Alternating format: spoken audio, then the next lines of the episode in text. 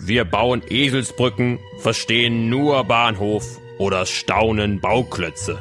Aber wieso drücken wir uns so seltsam aus? Woher kommen diese Redensarten? Inspektor Wirbelwort ermittelt. Das Wort Kieker gibt es schon seit dem 18. Jahrhundert. Es stammt aus der Seemannssprache. Mit großen Schiffen fuhren die Männer auf der Nord- und Ostsee und fingen Fische oder bereisten andere Länder. Die Männer auf See sprachen häufig Plattdeutsch.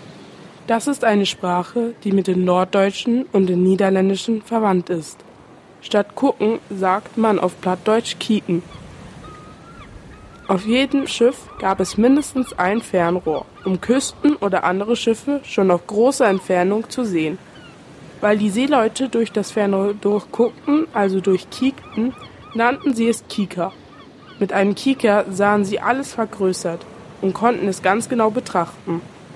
Wenn euch also jemand auf den Kieker hat, dann werdet ihr ganz genau beobachtet. Er oder sie lässt euch nicht aus den Augen und wartet darauf, dass ihr einen Fehler macht. Inspektor Wirbelwort ermittelt. Auch dein Sprichwort. Schick uns eine Redensart, der er auf den Grund gehen soll, an radio@feuerwerk.de.